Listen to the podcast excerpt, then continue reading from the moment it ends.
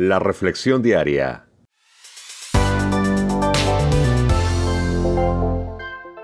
Juan Guillén.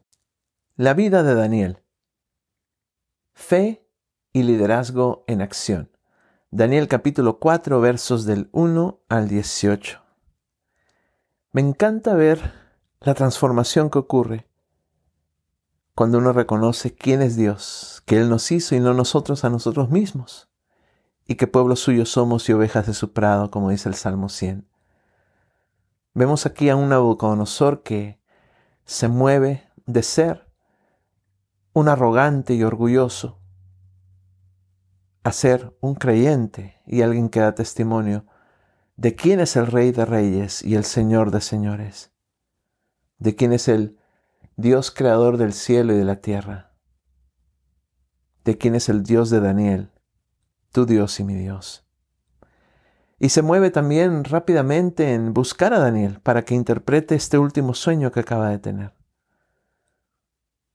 Esto me dice a mí que Daniel sostuvo, mantuvo su carácter, su forma de ser, su testimonio. Y me ponía a pensar en la vida privada de un líder. ¿En qué tanto la vida privada de un líder influencia su vida pública? Que si alguien quiere saber algo de ti, de mí, tenga la confianza de venir a aquellos con los cuales Dios nos ha rodeado para preguntarles acerca de nuestro carácter. ¡Wow! En mi caso, mi esposa y mis hijos son los que van a dar testimonio real de quién soy yo. Caso de Daniel, sus hechos, sus amigos, él sostuvo, él mantuvo una reputación muy importante y comprobable. La vida privada de un líder verdaderamente influencia su vida pública. No hay duda al respecto. Daniel ilustra por qué el carácter juega un papel tan vital en la vida de un líder. Daniel pudo haber intentado sobrevivir una experiencia como cautivo en una tierra extraña en vez de eso, nunca dejó su disciplina, una vida de carácter y compromiso personal con Dios. ¿Qué es lo que demostró, demostraba esta, esta vida de carácter y compromiso personal con Dios? Delante de quien sea, reyes o no. Al principio, su dieta, ¿verdad? No fue una persona irresponsable, al tomar los alimentos y la bebida, que eran alimentos impuros eh, delante de Dios, sino que dijo, voy a comer solo verduras y beber agua. También me encanta, aparte de ver a Daniel en su dieta, ver sus motivos. Él no recibió mérito por interpretar los sueños del rey, sino que glorificó en todo tiempo a Dios.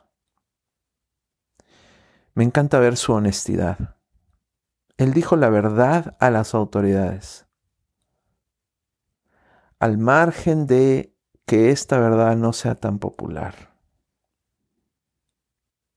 Me encantan las disciplinas de Daniel y de sus amigos, porque Daniel sigue orando, orando al Dios verdadero, no a otros dioses con D minúscula o dioses falsos.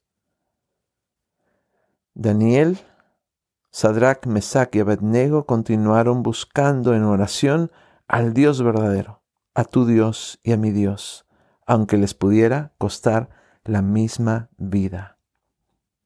Me encanta ver la integridad de Daniel. No tenía intereses en los sobornos o las recompensas. Eso no era su motivación. Me encantan sus convicciones. Se mantuvo comprometido con sus amigos y sus creencias, su fe, incluso al ascender de posición en el reino de Nabucodonosor.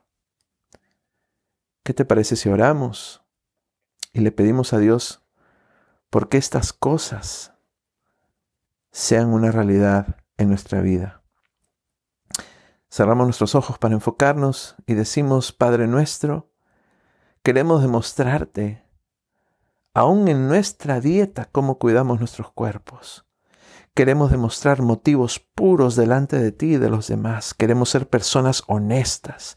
Queremos ser personas disciplinadas. Queremos ser personas íntegras de una cara en todo lugar y en todo momento.